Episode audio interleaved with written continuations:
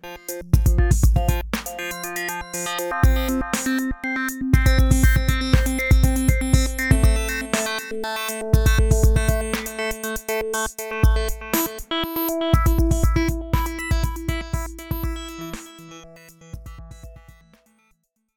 Herzlich willkommen zu einer neuen Folge des Filterblasen Podcasts. Wir machen heute ein kleines neues Unterformat auf und zwar schauen wir uns die Tech Highlights des Monats an. Das machen wir regelmäßig in Zukunft. Und mein Name ist Luca.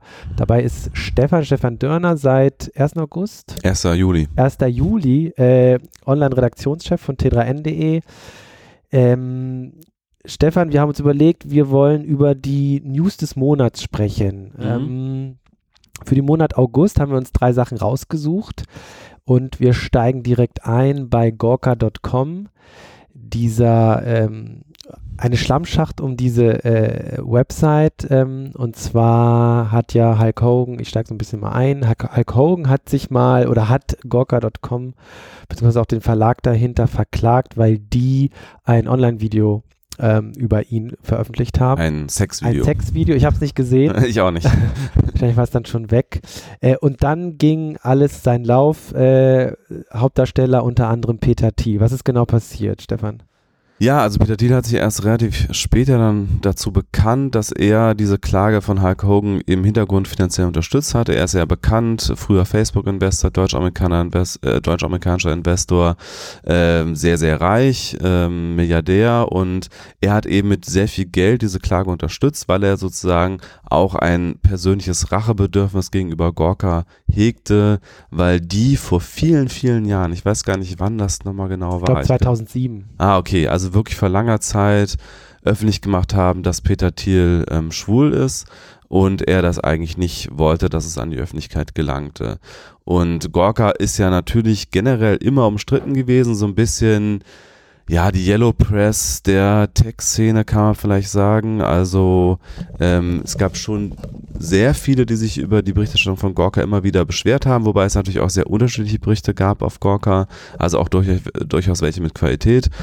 Und äh, Hulk Hogan hat eben äh, Gorka wegen dieses Sexvideos verklagt und auch erfolgreich. Und letztlich ist ja dann die Summe so hoch ausgefallen, das ist ja ein bisschen das amerikanische Rechtssystem dann, wenn dann mal eine Entschädigungssumme fällig wird, dann ist sie auch meist dann sehr, sehr hoch und in dem Fall eben so hoch, dass Gorka, dieser Hauptblock von Gorka Media, seinen Betrieb nicht aufrechterhalten konnte, sondern jetzt eingestellt wurde kürzlich äh, und das, äh, der Konzern wurde verkauft und ein paar andere Medien dieses Gorka-Universums laufen ja jetzt noch weiter, aber der Hauptblock auf jeden Fall ist dicht gemacht worden. Mhm.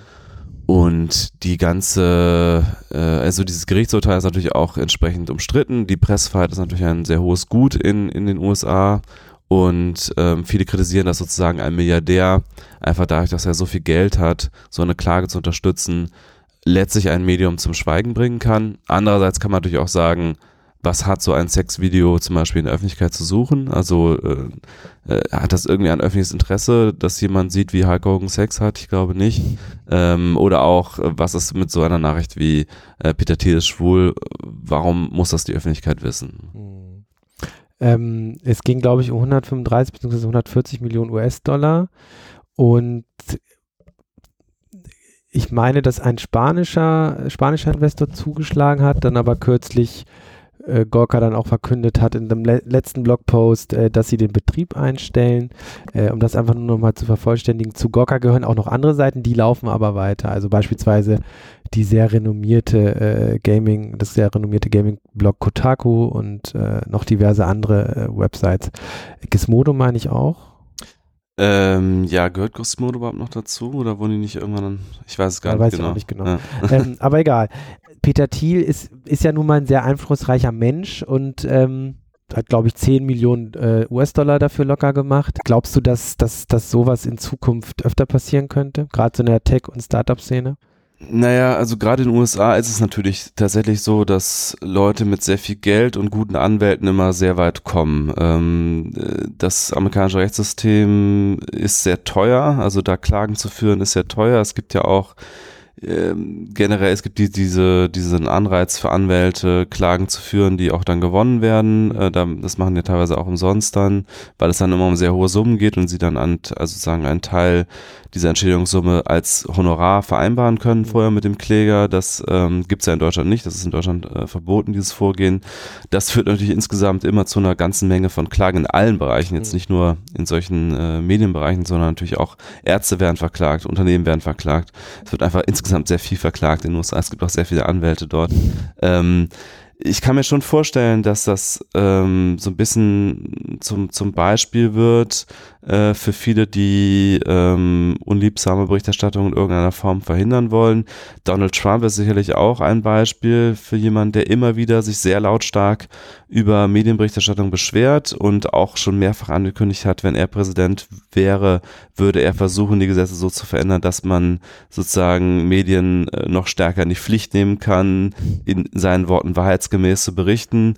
Äh, Liability Laws, also ähm, Gesetze, dass äh, sagen Medien haftbar gemacht werden für das, was sie da berichten. Ähm, Peter Thiel hat ja kürzlich auch noch in ein Startup investiert, Legalist, was tatsächlich auch noch Klagen nach einem Softwarealgorithmus bewerten will. Äh, wenn die Chance größer als 50 Prozent ist, dass die Klage gewonnen wird, dann soll dieses. Startup tatsächlich Klagen finanzieren bis zu 500.000 Dollar und dann eben äh, gegen einen Teil der Entschädigungssumme, also gegen 50 Prozent davon, um genau zu sein. Ähm, das sind natürlich alles so Tendenzen, die einen vielleicht schon ähm, befürchten lassen, dass das tatsächlich Klagen gegen Medien zunehmen. Ähm, wie gesagt, ich sehe das ein bisschen zwiegespalten. Also ich, ich denke schon, dass Medien auch eine Verantwortung haben. Ich denke auch, dass nicht alles in die Öffentlichkeit gehört. Ähm, auch gerade in Deutschland haben wir natürlich da sehr strenge Gesetze, was das angeht. Also, dass die Privatsphäre von Personen ähm, zu achten ist, selbst von solchen, die, die in der Öffentlichkeit stehen. Ähm, da darf man auch nicht alles in die Öffentlichkeit zerren. Ist halt nicht alles im öffentlichen Interesse. Also sehr private Dinge ähm, sollten einfach nicht veröffentlicht werden gegen den Willen des, des mhm. Ähm, andererseits äh, sind dann halt die Entschädigungssummen in den USA wieder so absurd hoch, dass natürlich damit auch die Arbeit aller anderen Journalisten bei diesem Medium gefährdet werden. Und das ist dann wiederum so eine aus meiner Sicht negative Implikation des Ganzen. Und vor allem in der, in der Tech-Branche äh, ist das nicht die, ähm, äh, ist das nicht der erste Fall? Ich meine, gut, der erste Fall, der jetzt auch wirklich dazu geführt hat, dass, dass vielleicht ein Blog oder ein Portal ähm, pleite geht, aber ähm, sozusagen dieses, dieses Problem in den Tech-Medien ähm, und generell in der Tech-Branche und im Valley, dass, äh, dass, dass sozusagen ähm, es nicht gern gesehen wird, wenn man kritisch berichtet. Ja, also es gibt eine gewisse Mentalität, das Valley feiert sich ja gerne äh, und oft selbst mhm. und dann kommen die unliebsamen Journalisten und schreiben etwas, was, was denen nicht in Kram passt. Ähm, gibt es, gibt es denn weitere Fälle, die, die so ähnlich gelagert sind? Hast du schon mal da irgendwas gehört, gesehen? Also ich weiß, dass äh, Elizabeth Holmes sich sehr, sehr stark mit sehr vielen Anwälten gegen die Berichterstattung des Wall Street Journal gewehrt hat, letztlich nicht erfolgreich. Ähm, die Berichterstattung des Wall Street Journal hat dazu geführt, dass ihr Medizin-Startup im Grunde jetzt äh, pleite ist, weil ähm, oder zumindest jetzt, äh, mit null bewertet wird bei Forbes, äh, weil äh, dieses Medizinprodukt, was sie da auf den Markt bringen wollte, letztlich nicht das versprochen, äh, nicht das gehalten, was sie versprochen hatte.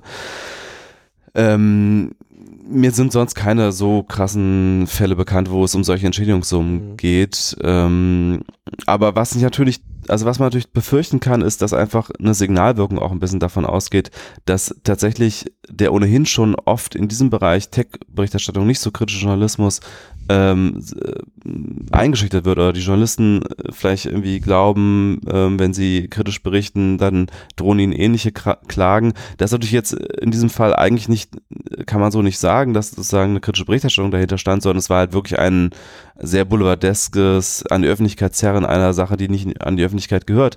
Aber ähm, man kann sich ja überlegen, zum Beispiel, man berichtet irgendwie kritisch über äh, ein Milliardär wie Peter Thiel oder ein Unternehmen, was sehr viel Geld hat und dann kommt irgendeine andere Sache, die dasselbe Medium veröffentlicht und da unterstützt eben genau dieses Unternehmen oder dieser Milliardär eine Klage mhm. ähm, in, in, dieser anderen Sache und ähm, genau das kann ja jetzt der Effekt sein, dass äh, Journalisten sich zweimal überlegen, ob sie kritisch zum Beispiel über jemanden berichten wie Peter Thiel, der so viel Geld hat, um entsprechende Klagen zu unterstützen. Mhm. Und das ist, glaube ich, schon echt ein, eine schwierige Implikationen dieses Urteils letztlich die Kollegin Elisabeth Oberndorfer, die für uns schreibt, äh, für online, die hat mal im Juni einen Blogartikel geschrieben auf ihrer Website fillmore.at ähm, und da hat sie sich genau darüber beklagt. Also sie ist ja auch im Valley unterwegs und hat viel mit Startups zu tun und es ist, sie hat diesen Blogpost die Sache mit den Startups und dem Journalismus genannt und mhm. äh, der fand auch äh, sehr viel Anklang. Das ist genau einfach dieses Spannungsverhältnis. Es gibt vielleicht noch viel mehr und stärker als in anderen Branchen, weil natürlich schon eine gewisse Aufbruchsstimmung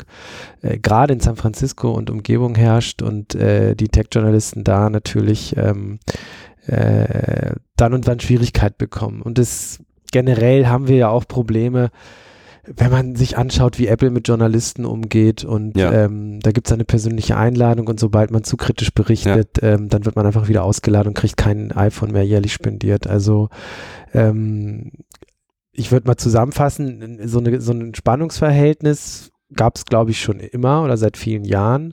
Ähm, dass es jetzt so ein, so ein, so ein, dass es jetzt so ein quasi so ein äh, Gerichtsfall gab mit viel Geld dahinter, dass eine Newsset jetzt äh, komplett pleite gegangen ist, vielleicht noch nicht in der Form, aber äh, könnte eine Signalwirkung geben. Wir schauen einfach, äh, was die Zukunft bringt. Auf jeden Fall. Ja, vielleicht ist ein bisschen das Problem auch, dass manche Tech-Journalisten zu stark selber aus der Szene kommen oder so. Also gerade so einem Startup-Bereich, das war ja lange so auch in Deutschland, dass die Berichterstattung über Startups in Deutschland letztlich von der Szene für die Szene war und das natürlich dann so ein bisschen alles in seinem eigenen Saft äh, geschmort hat. Und so langsam emanzipiert man sich, glaube ich, davon in, in allen Medien. Ähm, dass man eben auch, dass eben auch Startups Unternehmen sind, über die man kritisch berichten kann. Mhm. Ähm, was natürlich jetzt nicht heißt, alles verdammen, äh, was sie tun oder so, sondern eben einfach ähm, ja eine grundsätzlich kritische Haltung ähm, zu schauen, was davon ist Gold und was davon ist eben übertrieben oder oder eben nicht so gut. Ähm, und ich glaube, so ein bisschen ist auch so ein Prozess äh, im Tech, in der Tech-Berichterstattung, dass einfach viele Journalisten selber aus der Szene irgendwie kommen und sich so langsam jetzt davon emanzipieren, auch äh, einfach Tech-Themen, Startups, Tech-Unternehmen wie jedes andere Berichterstattungsobjekt zu sehen, eben erstmal aus einer kritischen Distanz ähm, und eben ja einordnen für die Leser, ähm, so dass man eben nicht alles erstmal feiert äh, von vornherein. Das, was ein Journalist, also ja. nicht das Letztere, aber das, ja. was ein Journalist, äh, die Aufgabe des ja. Journalisten eben ist, einzuordnen und kritisch zu hinterfragen. Kommen wir zum nächsten Thema. Ähm, WhatsApp und Facebook, Stefan. Ähm, WhatsApp wurde 2014 von Facebook gekauft äh, für extrem viel Geld. Ich meine, irgendwas mit 19 Milliarden, 16 Ja, ja, Milliarden. genau, so um die 20 Milliarden Richtig. Dollar waren das, ja. Und ähm, damals hieß es, dass, äh, oder sagte Jan Kohm, der Gründer, ähm, es werde da, da wird jetzt nichts zusammengelegt, ähm, sowohl was das Unternehmen angeht, die Unternehmensorganisation, als auch die, den Datenbestand. Ähm, jetzt hat Anfang des Jahres Jan Kuhm angekündigt auf dem DLD, meine ich, ähm, dass sie an Profile oder Accounts für Unternehmen arbeiten. Und jetzt ist kürzlich erst, ähm, ich meine, es waren geänderte äh, AGBs. Ja, Datenschutzbestimmungen. Datenschutzbestimmungen. Ja. Ähm, ist klar geworden, dass WhatsApp in Zukunft äh, sehr wohl Daten mit Facebook teilen wird. Und zwar geht es um, es geht nicht um den Inhalt der Nachrichten, die sind ja ohnehin äh, verschlüsselt, End-to-End-Verschlüsselung, ähm, sondern um die Telefonnummer mhm. und um die Nutzungsdauer, meine ich, äh, von WhatsApp, also von WhatsApp-Nutzern. Man weiß es ich weiß nicht, ob man es genau weiß, aber ähm, da, da, das ist so jetzt das Spielfeld, worum es geht. Also die Telefonnummer soll auf jeden Fall übertragen ja. werden. Äh, Hintergedanke ist, dass Facebook dadurch noch zielgenauer sozusagen auf die Nutzer eingehen will und äh, auch ähm, entsprechend Werbung ausspielen möchte. Ähm, jetzt war der Aufschrei wieder groß. Äh, jetzt machen sie doch gemeinsame Sache. WhatsApp hat gelogen, weil sie anfangs gesagt hätten, äh, da wird es keine Zusammenlegung geben von Daten. Ähm, wie siehst du das? Wie, wie bewertest du die aktuelle Lage? Naja, Facebook ist natürlich ein bisschen im Dilemma. Sie haben einfach unglaublich viel Geld für WhatsApp bezahlt. Bisher hat WhatsApp Facebook ich vermute mal, äh, 0 Dollar Umsatz gebracht und sehr, sehr viele Kosten verursacht, weil es ist ja ein riesiges System, was ganz viele Server benötigt, um diese Kommunikation sicherzustellen. Sie haben jetzt ja tatsächlich eine Verschlüsselung eingeführt, die nach allen Expertenmeinungen wirklich sehr, sehr, sehr gut ist, weil sie halt von Signal stammt, äh, was ja in der Open Source Szene als, als sehr sicherer Standard ähm, gilt. Und jetzt ist die Frage, was macht man damit? Ähm, natürlich war die, der Kauf erstmal so eine gewisse Panikreaktion von Facebook vielleicht auch, weil damals auch gerade irgendwie diese Berichte überhand nahmen, Jugendliche kehren Facebook den Rücken und viele sind bei WhatsApp, nutzen das eben als, als, als Kommunikationsmittel. Man wollte irgendwie erstmal gucken, dass, dass man sozusagen die Jugend nicht verliert, vielleicht so ein bisschen ähnlich wie bei Instagram. Aber letztlich, äh, was macht man damit? Und ähm, ja, also ich hatte ehrlich gesagt schon damit gerechnet, dass in irgendeiner Form da ein Austausch mal irgendwann stattfindet, auch wenn es gegenteilige Beteuerungen gab.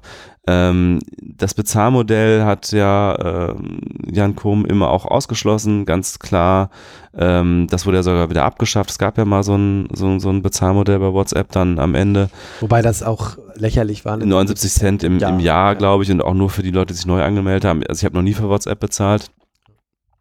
Und letztlich ist die Frage klar, also das ist ja der alte Spruch, wenn man, äh, wenn man selbst nicht für das Produkt bezahlt, dann ist man, dann ist man das Produkt und so wird es bei WhatsApp früher oder später auch in irgendeiner Form sein. Also ich vermute, dass die sowas einführen werden, dass Unternehmen zielgerichtet äh, Nutzer äh, ansprechen können oder dass irgendwie Flugbuchungen darüber passieren oder irgendwie irgendwelche kommerzielle Kommunikation wird sicherlich über WhatsApp früher oder später abgewickelt werden. Und gut, jetzt dieser Austausch mit Facebook, das ist natürlich auch der Versuch, einfach nochmal die, die Facebook-Werbung zielgerichter zu machen und damit besser zu monetarisieren. Ähm, interessanterweise kann man ja genau diesen Punkt auch widersprechen. Ähm, das fand ich auch ganz interessant, dass sie dann den Nutzern immerhin so ein bisschen diese Hintertür lassen. Den Datenaustausch an sich kann man aber ja nicht komplett widersprechen. Also wer jetzt Probleme damit hat und letztlich weiß ja Facebook, dass den Leuten WhatsApp und Facebook beides so wichtig ist, dass sie äh, vielleicht dieser Werbung widersprechen, aber dass sie ähm, nicht WhatsApp löschen werden. Deswegen ähm, es ist einfach dieses dieses Henne-Ei-Problem letztlich für andere Messenger. Also solange nicht mein gesamter Freundeskreis auf irgendeinem anderen Messenger ist, komme ich von WhatsApp auch nicht los und das weiß Facebook ja auch und äh, das ist einfach ein sehr sehr starker Login-Effekt und den nutzt Facebook an der Stelle einfach aus. Also man muss sich auch vergegenwärtigen, also WhatsApp ist, ich würde mal sagen, der größte Messenger von der Nutzerzahl. Ja, ist also in der westlichen Welt mit Abstand und auch insgesamt. Es gibt natürlich so lokale Eigenheiten, also in, in Japan wird Line ganz viel genutzt, in anderen asiatischen Ländern sind, sind andere Messenger größer oder in China sind natürlich nochmal andere Messenger größer, aber in der westlichen Welt ist WhatsApp ja völlig unangefochten, ja. Und was glaubst du, also ähm, es heißt, WhatsApp arbeitet an Unternehmensaccount. Was Jan Kuhn gesagt hat, ist, er schließt nach wie vor klassische Display-Werbung ja. aus. Also, dass da würde auch nicht Banner, funktionieren. Würde auch nicht funktionieren. Die Leute werden schnell genervt. Aber was natürlich passieren kann, zum Beispiel, was du gerade genannt hast, dass irgendwelche Flugbuchungen darüber laufen und man kriegt dann Bescheid, dass der Flug verspätet, Verspätung hat oder was auch immer. Also im Grunde genommen ist ein ganz ähnliches Modell äh, was Facebook auch für den Messenger vorsieht. Klar, das ist auch so ein bisschen das, ich glaube, so die strategisch, das strategische Problem. Also äh, Facebook will ja auch den eigenen Messenger noch pushen und hat das ja auch durch einige Maßnahmen getan, dass zum Beispiel man äh, nicht mehr über die normale Facebook-App auf dem Handy ähm, auf die Nachrichten kommt, sondern dann die eigene Messenger-App nochmal installieren äh, muss. Also da ist auch die Frage, will Facebook langfristig eigentlich alle WhatsApp-Nutzer auch auf diese Messenger-Plattform rüberholen und will eigentlich WhatsApp mehr oder weniger überflüssig machen? Oder wird das einfach immer weiter parallel laufen? Und ich gibt, es gibt ja auch Pläne bei, bei Facebook, so ähm, Chatbots einzusetzen, auch für Flugbuchungen oder für im Grunde letztlich da wahrscheinlich alles, also ein bisschen das, was Go Butler mal versucht hat hier in Deutschland, jetzt nur in den USA. Also dass man sozusagen mit, mit äh, Software-Algorithmen einen Bot baut, der einem alles liefern kann, also Facebook als die Schnittstelle zur Welt äh, generell, also auch vielleicht so eine Art Amazon am Ende, also dass man einfach sagen kann, ich will einen ein Laptop, der so und so viel kostet, das und das kann, such mir ein Angebot raus und dann kommen Vorschläge und man sagt, ja, danke. Ähm, das ist natürlich, also genau diesen Bereich will natürlich Facebook insgesamt auf jeden Fall rein. Und die Frage ist so ein bisschen, äh, ob mit WhatsApp oder mit dem Messenger oder mit beidem. Ähm, und ich glaube, so richtig hat sich Facebook auch noch nicht entschieden, weil letztlich laufen ja beide äh, Services auch sehr parallel und die allermeisten dürften ja bei beiden angemeldet sein aktuell. Ähm, richtig, und bei WhatsApp sind Chatbots, soweit ich weiß, noch eigentlich gar kein Thema. Da hat Ja. man noch äh, gar nichts äh, vorgestellt auf Seiten von Facebook, sei es was irgendwelche Schnittstellen angeht oder sonst was. Ähm, wird in der, in der Tat interessant zu sehen sein, ob sie es parallel laufen lassen. Ich kann mir eigentlich nicht vorstellen, dass da irgendwann was zusammenläuft, was den Messenger Dafür ist die Userbase wahrscheinlich zu groß für beide. Richtig, Ja. genau. Und ich weiß nicht, ob es da Zahlen gibt. Ich vermute mal nicht, aber gefühlt ähm, äh, ist WhatsApp schon, naja, schwierig zu sagen, aber äh, WhatsApp ist ja besonders auch bei Jugendlichen ähm, ein Thema, während Facebook ja dann doch eher von einer älteren Nutzerschaft genutzt wird, was älter heißt natürlich, Mhm. äh, weiß ich nicht, 30 Oder plus. Durchschnittlich Richtig. das Internet jetzt. Richtig, und ähm, aber auch das sind jetzt Vermutungen. Aber so ein Zusammengehen kann ich mir nicht vorstellen. Ich glaube tatsächlich, dass das weiter parallel betrieben Mhm. wird. Wenn Jan Kuhn jetzt von irgendwelchen äh, Unternehmen-Accounts spricht, dann klingt das auch sehr danach, dass das äh, in Richtung Chatbots gehen kann eines Tages. Schauen wir mal, wie, wie Facebook sich da aufstellen wird. Aber generell kann man, glaube ich, tatsächlich nochmal sagen, ähm, äh, 20 Milliarden knapp bezahlt und ähm, wo, wo, wie rechtfertigt man diesen Kauf? Und wenn es nicht nur Angst war, da auf einer, äh, auf der Überholspur sozusagen äh, überrannt zu werden von, von so einem Anbieter. Ähm, was uns zu Instagram führt, äh, so ein bisschen und zu unserem nächsten Thema, denn auch Instagram gehört zu Facebook und äh, die haben sich äh, was ganz Interessantes einfallen lassen, denn wenn Facebook Snapchat schon nicht kaufen kann, ähm, dann äh, versuchen wir doch Snapchat so gut wie möglich zu kopieren. Das haben sie ja schon lange und oft getan. Äh, beispielsweise auch, ich weiß gar nicht mehr, wie diese App hieß, die relativ zeitnah, nachdem, glaube ich, Snapchat die Stories vorgestellt hatte, 2013, 2014, ähm, äh, hat Facebook eine, eine ähnliche App vorgestellt, wo es, wo es Nachrichten, Videonachrichten äh, zwischen Nutzern oder wo Nutzer Nachrichten versenden konnten, die dann auch wieder verschwanden, weißt du noch? Nee, weiß ich nicht mehr. Nee. Ähm, okay, aber was Facebook jetzt auch gemacht hat, ist diese Live-Stage-App von diesem sehr jungen Menschen, der da zwei Jahre dran gewerkelt hat. Live-Stage, ne? Äh, weiß ich Die nur an Schulen äh, funktioniert, also sowas ganz Neues. Äh, Ja, doch, ich hatte davon gehört, aber ich weiß nicht mehr, wie sie hieß. okay, ich meine Live-Stage. ja. Hm. Ähm, klingt sehr nach den Anfängen äh, von Mhm. Facebook, da auch Facebook anfangs nur an den Colleges äh, verfügbar war. Das ganze, De also Live-Stage soll dann nur an bestimmten Schulen, wenn dann best äh, eine bestimmte Anzahl von Leuten dort, ich glaube, dieses Live-Stage nutzen, dann lässt sich das auch für alle dort freischalten. Ich bin mir nicht ganz sicher. Auf jeden Fall ähm, ist Facebook äh, weiter dabei, äh, Snapchat zu verfolgen. Und ganz neu ist jetzt äh, Instagram äh, in die Bresche gesprungen für dieses Vorhaben und hat die Instagram Stories vorgestellt. Das ist im Grunde genommen nichts anderes als die Snapchat Stories. Ähm, so ein bisschen vom Handling anders, äh, nicht ganz so viel Interaktionsmöglichkeiten und Filter, die, die Snapchat anbietet. Aber man hat oben in der Leiste, in der App jetzt, ich meine, auf dem Desktop gibt's die noch gar nicht, äh, nur in der Mobile-App hat man ähm, einfach seine, die Leute die aus der eigenen Timeline, die eine Story, eine Instagram-Story äh, publizieren, sieht man dann oben und kann diese durchscrollen. Also wirklich nur auf so einer Leiste. Der Rest ist eigentlich ähnlich geblieben, die, die Fotos. Ähm, und die erzählen dann irgendwas, was potenziell auch auf Snapchat hätte stattfinden können, von ihrem Tag, von ihrem Ausflug, von ihrer Konferenz, wo sie gerade sind. Und das klassisch auch über Foto- oder Videonachrichten. Ähm, interessant, weil es im Grunde genommen genau den Kernasset von Snapchat kopiert. Hm. Im Grunde genommen eins zu eins. Und interessanterweise sich bei mir in meiner Bubble ähm, sehr viele Leute auf diese Instagram Stories gehen. Und ähm, gefühlt ist Snapchat gerade so ein bisschen, ähm, ist sehr subjektiv, ne? Hm, ja, also klar, ähm, immer. Ja. äh, gefühlt ist Snapchat gerade so ein bisschen am Abflauen. Ähm, auf der anderen Seite ist Snapchat noch groß genug, gerade auch in den USA. Also ich würde jetzt keine Trendwende, gar nichts äh, in Mhm. dem Sinne sehen, aber interessant, dass Facebook es jetzt wohl offensichtlich doch zum ersten Mal geschafft hat, zumindest äh, in diesem Bereich, in, in Sachen Video-Messaging, Echtzeit und ähm, was so Verschwinden von Nachrichten angeht, also dieses Ephemeral Messaging, ähm, zum ersten Mal da wirklich eine Kerbe in die Sache Mhm. gehauen zu haben. Stefan, wie siehst du das? Ja, sie haben natürlich mit Instagram schon mal ein, zumindest ein Netzwerk, was, was von der Zielgruppe her äh, deutlich nah, näher ist an Snapchat als Facebook selber. Und äh, was einfach vom Medium her viel mehr auf Optik setzt, insgesamt schon von vornherein. Das war ja einfach ein Fotonetzwerk, auch irgendwie immer stark mit Selbstdarstellung letztlich verbunden, ähm, so wie eben Snapchat aus meiner Sicht auch.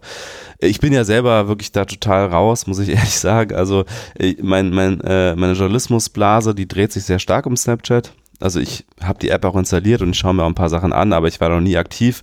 Mir ist es irgendwie unangenehm, mich da so hinzustellen und irgendwie ein Smartphone in die Luft zu halten und mich bei irgendwas zu filmen. Das ist immer nicht, nicht, ist nicht mein Medium. Mein Medium ist Twitter in erster Linie bin halt sehr stark auf, auf Nachrichten fokussiert und auf aktuelle Themen und auf Kommentare und ähnliches und das ist halt das ist so ein Textmedium wie, wie Twitter halt mir sehr viel näher.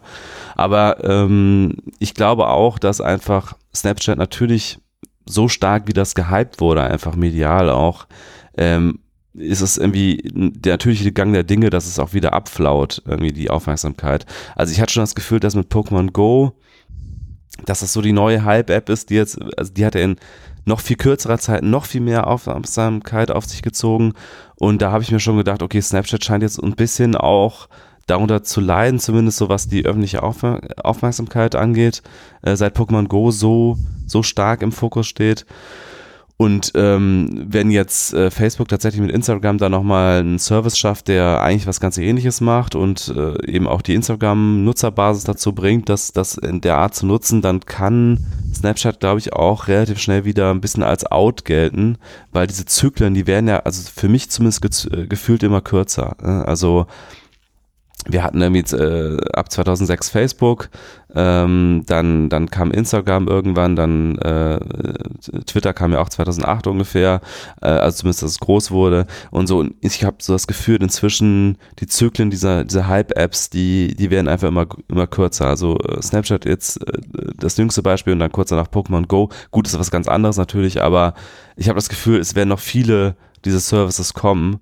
Ähm, und ich glaube, also wer weiß, ob, ob in zehn Jahren Snapchat noch ein Thema ist. Also ich bin mir nicht sicher. Ich meine, es wird irgendwie noch existieren in irgendeiner Form. Aber ähm, gerade bei solchen, solchen Hypes äh, denke ich immer, das kann auch schnell wieder vorbei sein. Also ich meine, man muss sich ja nur MySpace oder sowas angucken. Das war ja auch mal ähnlich gehypt irgendwie.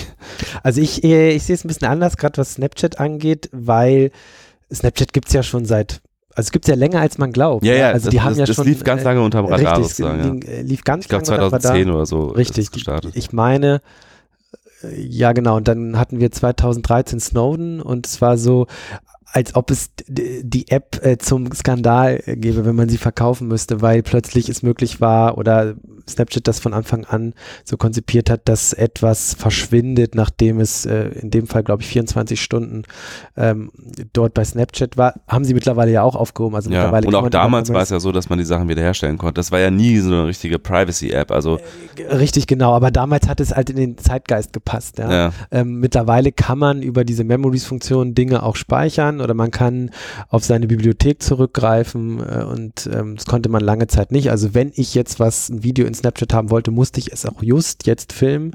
Äh, da haben sie sich ein bisschen geöffnet. Vielleicht hätte es ihnen besser getan, wenn sie so strikt wie bisher zumindest Twitter geblieben wären, die ja immer noch an dem 440 mhm. Zeichen Limit festhalten. Ähm, vielleicht hätte es ihnen besser getan, wenn sie gesagt hätten, das ist einfach so, die Nachrichten verschwinden nach 24 Stunden basta und wenn ihr was aufnehmen wollt, dann müsst ihr live sozusagen das auch dann tun und nur dann landet es in Snapchat. Haben sie nicht gemacht, haben sich ein bisschen der Nutzerschaft hingeöffnet, vielleicht auch Unternehmen geöffnet, mhm. weil sie jetzt ja auch ganz stark äh, in Richtung äh, Unternehmenswerbung gehen und nicht nur Sponsored Lenses, die ja unheimlich teuer sind, aber auch sehr erfolgreich.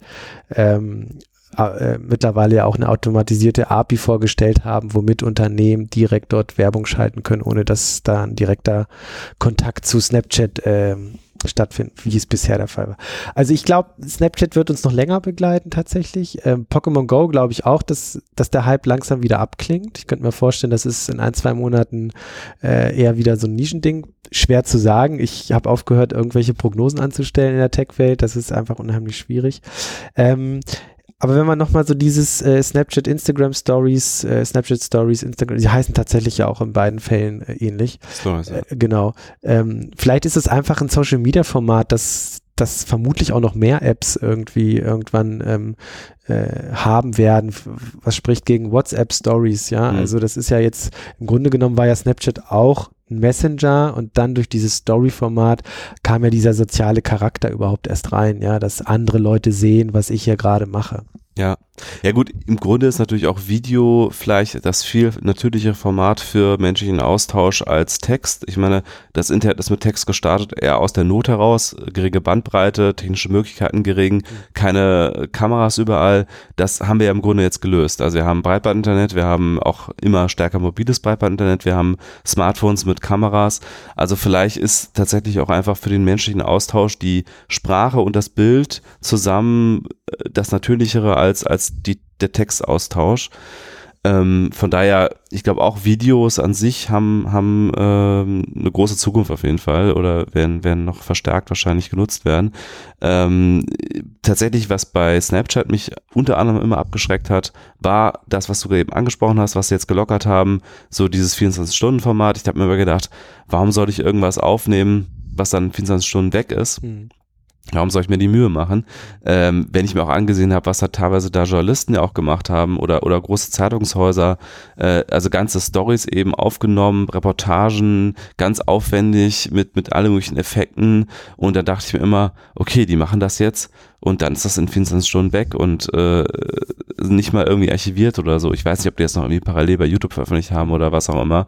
Aber ähm, da dachte ich mir schon oft, eigentlich sehr schade, äh, so dieses vergessene Medium. Mhm. Äh, für private Kommunikation vielleicht ganz interessant mhm. äh, für manche Anwendungsfälle, aber so für alle, die irgendwie Medienschaffende sind oder, oder sowas für die Ewigkeit sozusagen eigentlich eher produzieren oder zumindest für einen längeren Zeitraum äh, vielleicht nicht so interessant. Und was mich halt generell bei Snapchat schon so ein bisschen äh, mit Sorge erfüllt, ist so diese sehr, diese sehr starke, äh, sag ich mal, Ghetto, was da entsteht, also sagen eine Abschottung vom Rest der Welt. Ähm, Inhalte bei Snapchat sind bei Snapchat und bleiben bei Snapchat. Es gibt eigentlich gar keine Links irgendwie nach außen. Es gibt keine Möglichkeit, auf Inhalte zuzugreifen ohne Account. Äh, man kann nur ähm, also alles, was, was man selber veröffentlichen will, muss über diesen Kanal Snapchat gehen. Ähm, da ist ja selbst Facebook noch ein bisschen offener, wo man ja immerhin auch YouTube-Videos teilen kann und, und, und externe Webseiten und so weiter. Und das ist für mich so ein bisschen so ein allgemeiner Trend, so ich nenne das immer Episierung, also dass ähm, sozusagen vom offenen und freien Web es immer stärker hingeht zu geschlossenen Apps, äh, geschlossenen Plattformen. Und mich erinnert das so ein bisschen an die Frühzeit des Internets, als äh, neben dem offenen und freien Internet eben auch noch AOL und CompuServe und, und ähnliche geschlossene Dienste ähm, geherrscht haben oder in Deutschland auch BTX und in, in Frankreich Minitel. Also so komplett geschlossene proprietäre Systeme, wo einer in der Mitte saß, zentral und gesagt hat, diese Inhalte kommen bei uns auf die Plattform und diese Inhalte kommen nicht drauf. Und natürlich haben wir nicht ganz die gleiche Situation, weil wir natürlich neben Snapchat auch noch Facebook und Google und Amazon und alle möglichen Plattformanbieter haben. Aber so ein bisschen steht ja so eine, so eine Insel oder so viele kleine Inseln von Plattformen und links und rechts davon wird es immer schwerer, glaube ich, auf, Aufmerksamkeit auf sich zu ziehen. Also so ein Blog ist ja fast ein bisschen out. Ne? Also einfach so ein ganz normales Weblog, ja. was einfach im Web steht und was jeder erreichen kann übers Web und wo halt jeder ein anderes Weblog daneben öffnen kann und keiner kontrolliert sozusagen, äh, welche Inhalte da drauf gehen, erstmal äh, im Voraus. Ähm, das ist ja so ein bisschen out, so die Web 2.0 Phase. Äh, wie siehst du das? Äh, ich glaube, das ist so ein mannigfaltiges Problem. Auf der einen Seite sehe ich das ähnlich, die, die Problemlage, und bei Snapchat natürlich ganz extrem. Snapchat hat ja nicht nur keine Möglichkeit irgendwie zu verlinken, sondern generell sind ja aber das ist jetzt nochmal ein anderes Thema. Also sämtliche Metriken, die man aus den sozialen Medien kennt, Follower und so weiter und Fans, äh, Tweets, Anzahl der Tweets, Listen und so, das gibt's da ja alles nicht. Mhm. Also ich sehe halt jemanden und der hat so und so, das ist halt einfach jemand und er sieht eventuell, wie viele Leute seine Stories sehen.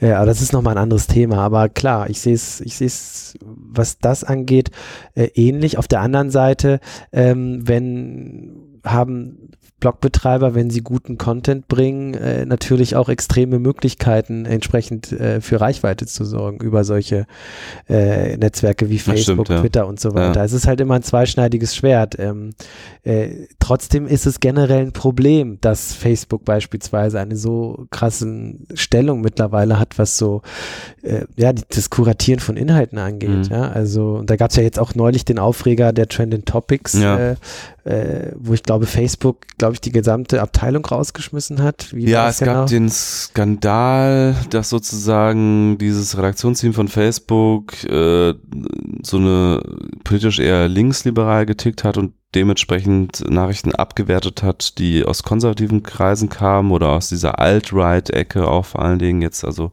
Trump und Co.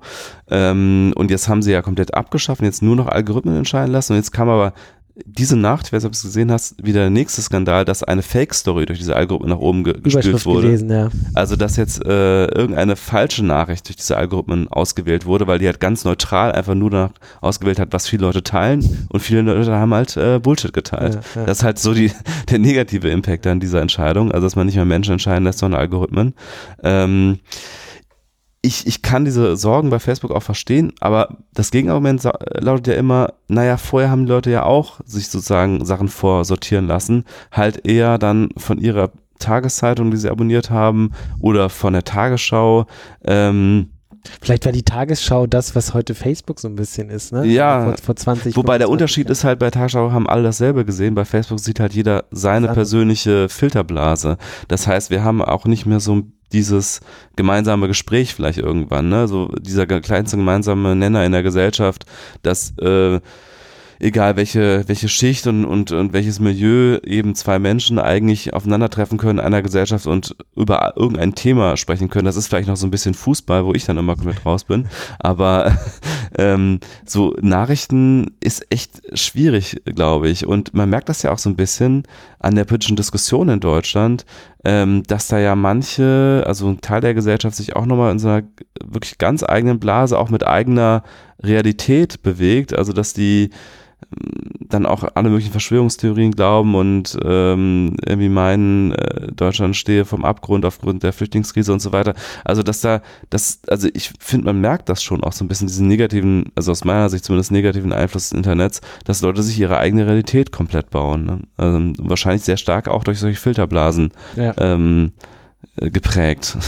Ja, insofern schwierig zu sagen. Ne? Also auf der einen Seite ja, das gemeinsame Gespräch fehlt, aber Vielleicht ist das auch gerade gut. Auf der anderen Seite hat man diese Echokammer, äh, dieses Prinzip der Echokammer, dass sich äh, Dinge wie Verschwörungstheorien oder, oder Hasskommentare und Hetze sogar, ja, so eine Echo, Echo Chamber äh, wird das in der Diskussion da genannt, in Facebook bildet und äh, äh, plötzlich Dinge zutage treten, die es vielleicht immer gegeben hat, die jetzt aber sich sozusagen in Netzwerken verstärken. Facebook verstärken.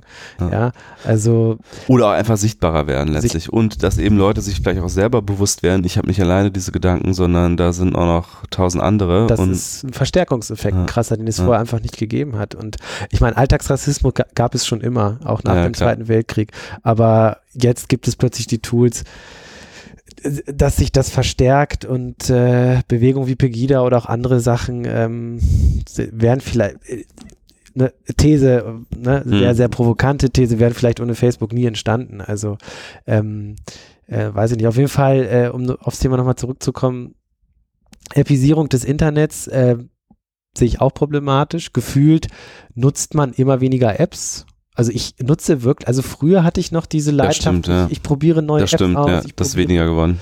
Und äh, durch die Bank weg, wenn man fragt, gerade auch aus unserer Tech-Bubble, die Leute nutzen einfach nicht mehr so viele Apps, ja, ne, weil die stimmt. meisten äh, viele schon, Funktionen schon in etlichen anderen Apps äh, sehen und erfüllt werden. Es ist ja auch so, dass ein immer kleinerer Teil der Apps im App Store erfolgreich sind und erfolgreich monetarisiert werden. Also das, ja. das sind ja eine Handvoll, die die ersten Plätze im App Store unter sich ausmachen und die sind ja auch sehr sichtbar dann. Das ist ja auch wieder so ein selbstverstärkender Algorithmus letztlich.